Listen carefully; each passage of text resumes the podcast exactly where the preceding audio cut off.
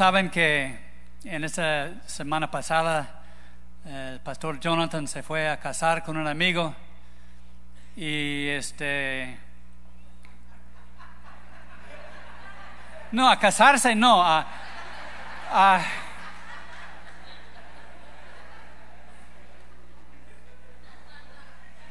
a- de, de- de cacería, cacería. Fue de cacería. Y bueno, estaban ahí, este, él se llama Wes, el que le invitó. Y Wes le dijo, pues ahí hay un terreno muy bueno para la cacería y lo único malo es que el dueño es un hombre muy malo, muy tremendo y pero no, yo no le tengo miedo. Voy a ir a pedirle per- permiso para ir a a la cacería. Ahí. Entonces este fue Wes a la casa del, del este, señor propietario y llegando a la puerta tocó y, y el grandote abrió con botas y, y este sombrero y digo, ¿qué quiere? Dijimos que queremos este, cazar, traemos nuestros rifles y queremos cazar en su propiedad si nos da permiso. ¿Cómo? Bueno, la verdad, trae su rifle, ¿verdad? Sí, sí. Bueno, la verdad es que tengo un caballo bien viejo y está enfermo y sufriendo mucho y tengo que pues matarle ya porque no lo puedo ver sufrir más, pero no tengo corazón para dispararle a mi caballo. Le digo algo, dispárame el caballo y le dejo caza- cazar ahí en el campo. Bueno, está bien. Y en eso Wes, que viene caminando donde estaba Jonathan, y le, se le ocurre a Wes hacer un, un juego, un truco, una trampa para Jonathan. Y dice Wes a Jonathan, dice, ¿sabes qué? Él se cree muy fuerte, muy macho y todo, pero a yo no le tengo miedo. Mire lo que voy a hacer. Levantó su rifle y, y ¡paz! le dio al caballo y sopas cayó el caballo ahí. Y de da la vuelta a, a Jonathan y él con el rifle, ¡paz! Ya le di a la vaca, vámonos de aquí. No, no es cierto, no es cierto, no. Pero tenía mucho tiempo queriendo contarme ese chiste sin poder hacerlo.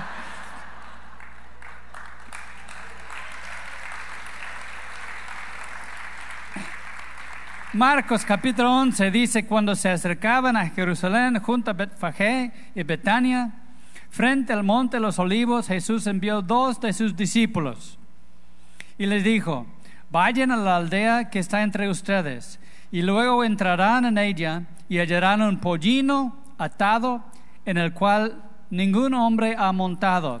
Desátenlo y tráenmelo. Y si alguien les dijere por qué hacen esto, digan que el Señor lo necesita y que luego lo devolverá. Padre, gracias por tu palabra. Te pedimos que nos instruyes en tus caminos. En el nombre de Jesús. Amén. Tenemos aquí la entrada triunfal de Cristo en Jerusalén. Ahora, ese no fue el primer viaje de Jesús a Jerusalén, había tomado varios viajes. La primera mención aquí en, el libro de Marcos, pero en los otros evangelios vemos que había visitado antes la ciudad. Y es significati- significativo porque eh, Cristo en este momento es la entrada triunfal, donde entra como Mesías a la ciudad de Jerusalén. Y es interesante porque dice a los discípulos que vayan al pueblo y desatan un, pollino y si alguien preguntara por qué lo hacen, es porque el Señor lo necesita. Ahora, vamos a hablar hoy de la llegada del Evangelio, las buenas noticias a la ciudad de Ensenada. En, en la trayectoria de la congregación, pues desde antes de, de venir aquí, en la ciudad de Querétaro, estuve orando, tenía pulmonía y estaba muy mal de salud y dije, pues tengo que bajar al nivel del mar para componerme y, y pues no me componía y pasé, pasó 15 días y Dios me habló en Sofonías capítulo 2 versículo 6. Dice, y será la costa del mar praderas para pastores y corrales de ovejas. Será aquel lugar para el remanente de la casa de Judá, y allí apacentarán, porque Jehová su Dios los visitará. Entonces sabemos en el libro de Lucas que en Lucas 19, 44, si quieres ir conmigo, tenemos el día de la visitación cuando llegó Jesús en la entrada triunfal. Y habla de la llegada, pero el relato de Lucas habla también de la oración que Jesús hizo sobre la ciudad de Jerusalén. Y se puso triste porque, perdón, 1944 porque se puso triste que no conocí, en versículo 24, dice, por cuanto no conocieron el tiempo de tu visitación. El pueblo de Israel no reconoció la visita de Dios a su ciudad. Y es muy interesante por la profecía bíblica.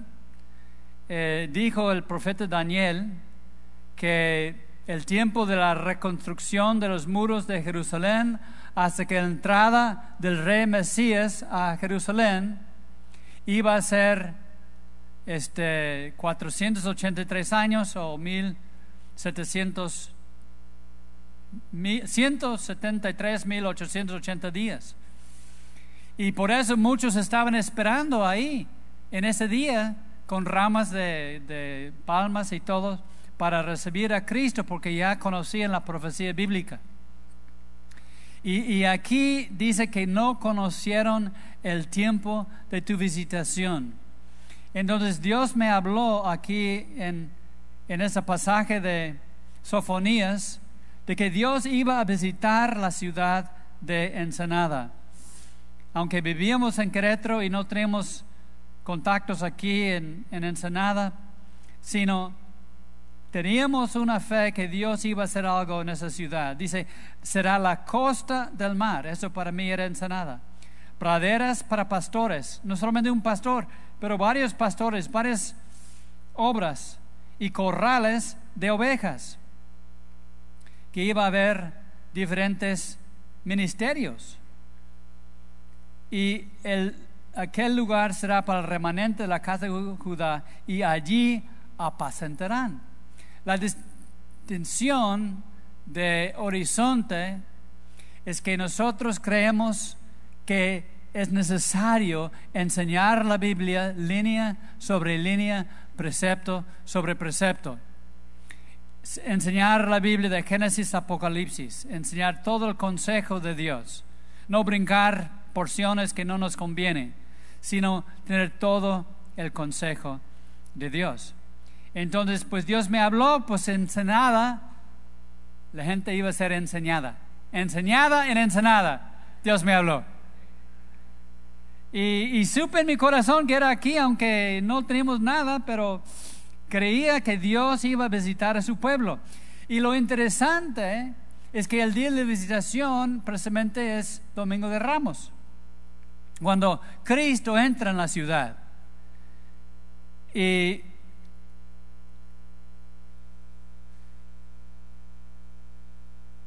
sabemos, después de, la, de, fijarnos, cuando venimos aquí, por casualidad era justo el domingo de Ramos de 1998 que empezamos la congregación, sin, sin saberlo.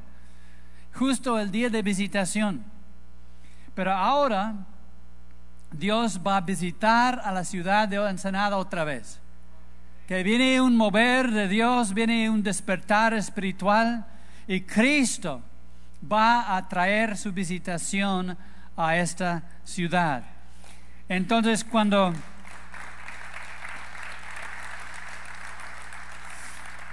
cuando hemos estudiado la Biblia es muy interesante, Porque cuando empezamos en Génesis, que Dios habló y se hizo eh, la luz, pues comenzamos la congregación en ceros y empezó y se empezó a multiplicarse y todo y crecíamos. Y ya después Dios nos trajo aquí a la tierra prometida. Ese era un terreno, este, tianguis. Y Dios nos prometió la tierra prometida y Dios y, Él provió la tierra prometida. Y ya después llegamos a Primer de Reyes y Salomón construyó el templo. Y en ese tiempo levantamos aquí el auditorio y cumplimos la palabra de Dios. Y ya después llegamos al libro de Job. Y ese fue un día, tiempo muy difícil. Porque Job es un libro difícil. Pero pasaron cosas cuando estudiamos el libro de Job. Pero hoy estamos hablando, Cristo no fue la primera vez que llegó a la ciudad de Jerusalén, pero es la entrada triunfal. Creemos que ahora mismo Dios va a entrar en la ciudad como nunca antes y va a visitar a su pueblo y traerá salvación y vida eterna.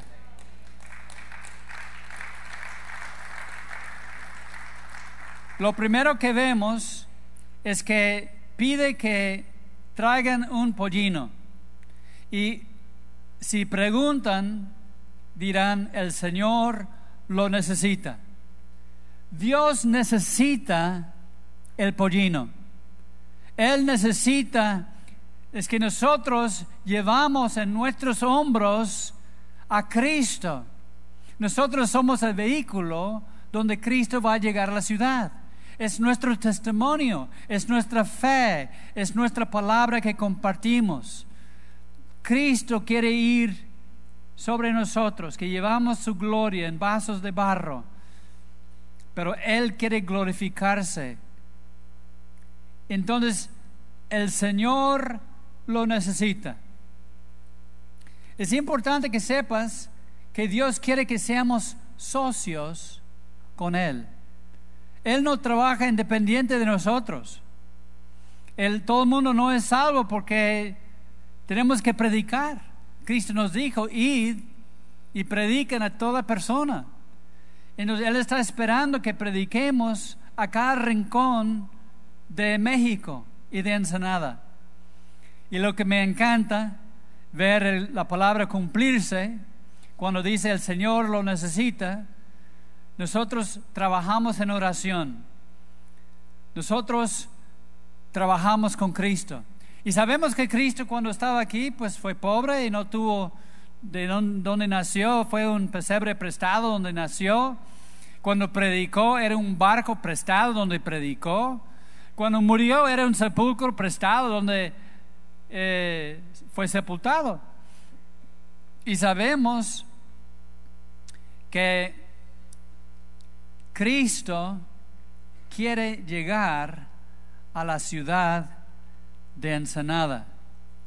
Y hemos abierto ya la obra en, en Quilihuas, que es al noroeste de la ciudad, y en Mexicali y en Monterrey se está expandiendo, pero también Dios está haciendo una obra. Estuve la semana pasada en Tecate y unos amigos que tienen mucho tiempo en conocerme y habían visto la obra aquí, este, ellos quieren hacernos un auditorio.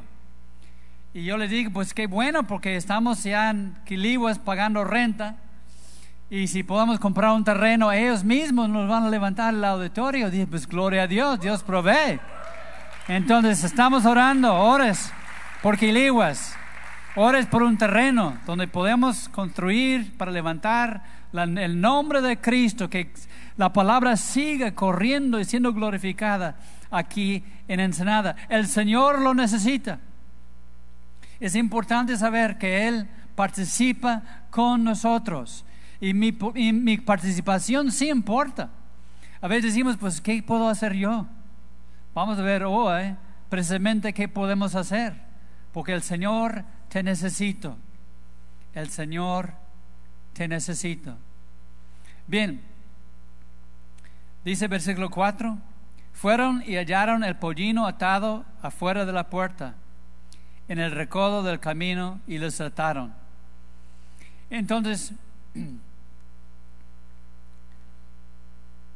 versículo 5, eh, y unos de los que estaban allí les dijeron, ¿qué hacen desatando el pollino?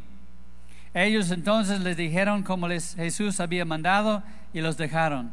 Y trajeron el pollino a Jesús y echaron sobre él sus mantos y se sentó sobre él. No tenía una silla esta eh, pollino, pusieron sus mantos ahí para que una silla ahí en el asno.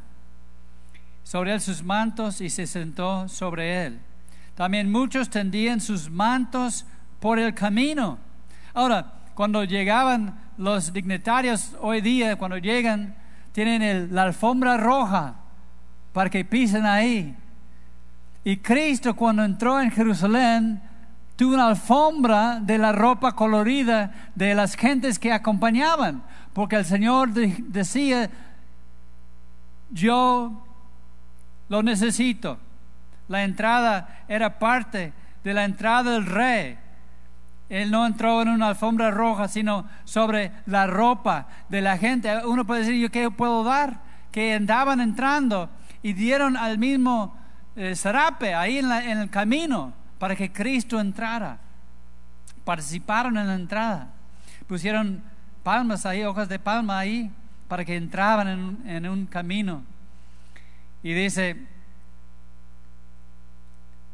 y los que iban delante y los que iban detrás, daban voces diciendo, Osana, bendito el que viene en el nombre del Señor, bendito el reino de nuestro Padre David que viene, Osana en las alturas. Entonces, aquí la palabra Osana en hebreo significa salve ahora. Hoy es el día de salvación. Hoy es el tiempo para Ensenada. Dios quiere hacer algo grande aquí en esa ciudad quiere que Ensenada sea conocido en todo México como una ciudad que alaba a Dios, una ciudad que conoce a Dios y una ciudad que extiende la palabra de Dios en todas partes. Bendito el que viene en el nombre del Señor. Ahora, vamos a ver cuatro formas de alabanza. En Oseas 14:2 dice, lo voy a leer hablando de la adoración, dice, te ofreceremos la ofrenda de nuestros labios, así con palabras de súplica. Entonces, dice Hebreos que nuestros labios, que ofrecemos sacrificio de labios que confiesan su nombre, que con nuestras palabras estamos glorificando a Dios. Es muy importante eso. Antes, a veces se saludaba de forma más fría. Pero ya que conocemos a Cristo, cuando alguien te pregunta, ¿cómo estás? No le dices, bueno, más o menos bien. No, dile, bendito sea el Señor. Gloria a Dios, estoy bien, estoy mejor que bien, estoy bendecido. Aunque estés pasando por pruebas. Pero ese ánimo la gente necesita, porque la gente está triste, la gente trae depresión, la gente trae ansiedad. Y es bonito decir, gloria a Dios. Cuando estás por ahí, bendito sea el Señor. Es un tiempo de levantar el nombre de Dios. Aprovecha. La gente te pregunta, ¿cómo estás? Diles, bendito sea el Señor. Gloria a Dios, estoy bien, porque Él me ama. Aunque estés pasando una prueba terrible. Por fe, alabamos a Dios. La, la ofrenda que no cuesta nada, dice la Biblia. La, la, Dios, lo que cuesta algo, la ofrenda que más le gusta a Dios. Nos cuesta cuando decimos, me duele lo que estoy pasando, pero bendito sea el Señor. Gloria a Dios, estoy bien. Bendito sea el Señor.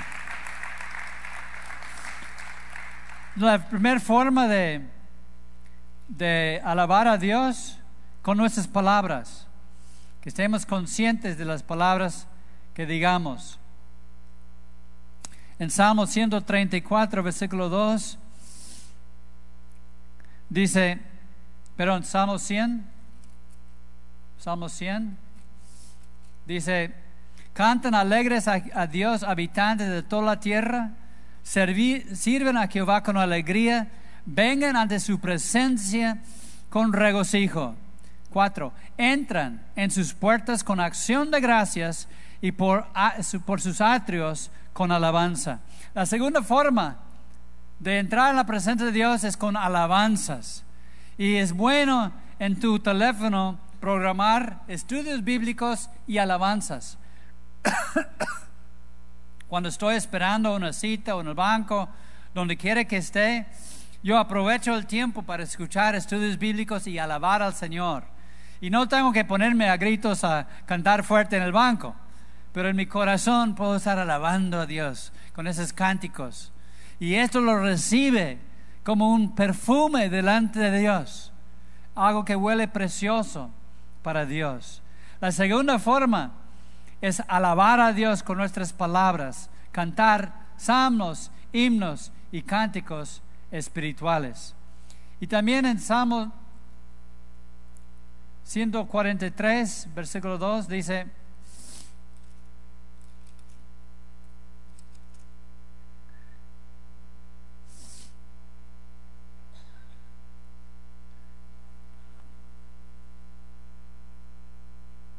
perdón, 134, versículo 2.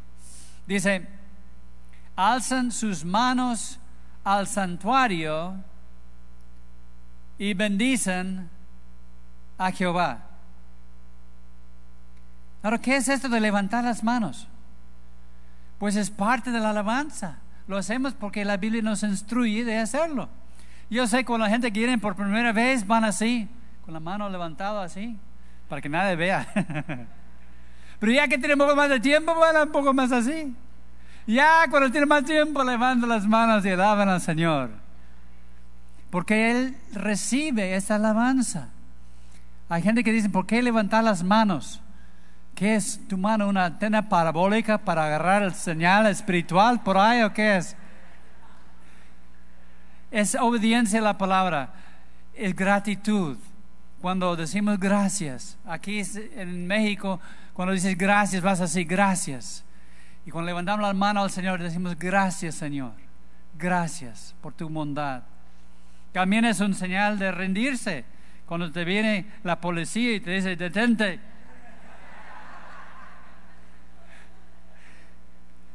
Levantar las manos santas delante de Dios. Y también dice, alabar a Dios en la hermosura de la santidad. Y eso es la vida, la vida, la conducta nuestra, que sea intachable, que sea recta, que sea sin reproche, reproche, que sea de transparencia, que sea de amor. Así alabamos al Señor. Y cuando alababan al Señor decían, bendito el que viene en el nombre del Señor. Era la entrada triunfal de Cristo en la ciudad de Jerusalén. Ahora, los romanos también tenían su entrada triunfal. Eh, los soldados cuando estaban en el imperio y ganaban una victoria mayor de cinco mil muertos por, por el general, reciben, recibían el general en la ciudad de Roma. Y delante de, la desfile había todos los, el botín que habían sacado del pueblo, oro y plata y todo lo demás. Después venían los reyes conquistados, amarrados en cadenas. Y después venían los presos de guerra que venían a arrastrarse ahí vencidos. Y ya después venían los soldados victoriosos marchando.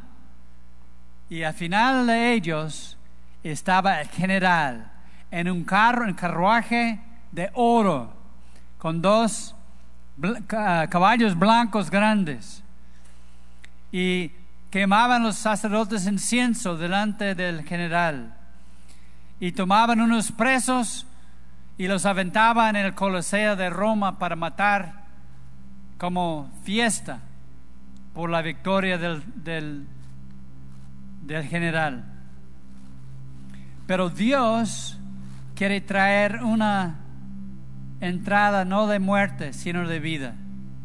quiere bendecir la ciudad de Ensenada, quiere prosperar la ciudad de Ensenada, quiere sanar los corazones despedazados de la gente en Ensenada, quiere sanar al quebrantado, quiere levantar al enfermo, quiere bendecir al afligido.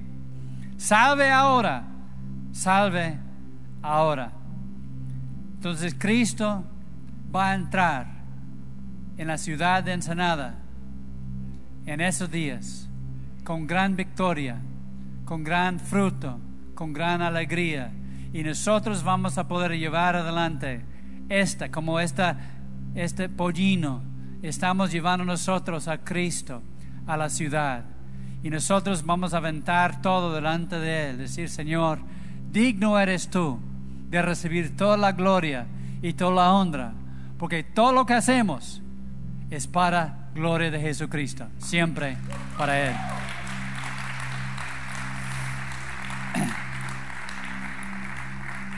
Gracias Padre por tu palabra. Gracias Padre por el gozo que tenemos. Porque creemos que vas a hacer una nueva manifestación de tu presencia aquí en la ciudad de Ensenada. Utilizamos el radio como pollino para entrar en la ciudad y usamos el eh, televisión para entrar en la ciudad, para declarar tus buenas noticias. Usamos ahora los medios sociales para predicar tu palabra. Pero ahora, Señor, al tomar territorio, te pedimos que provees un terreno por ahí, por eh, Lomitas o por Caliguas, por ahí, para que podamos levantar otra obra, Señor, donde puede ser un centro de alcanzar la parte noreste de la ciudad, donde mucha gente va a ser transformada por tu poder, que van a entrar en tu reino eterno y que toda Ensenada, Señor, sea impactada. Y por Mexicali y por Monterrey seguimos orando para que tú entres en esas ciudades para glorificar tu nombre. Por lo cual, te damos gracias por poder servirte, ser un socio contigo, porque el Señor nos necesita y tú vas a llevar tu gloria a esta ciudad. En el nombre de Jesús. Amén.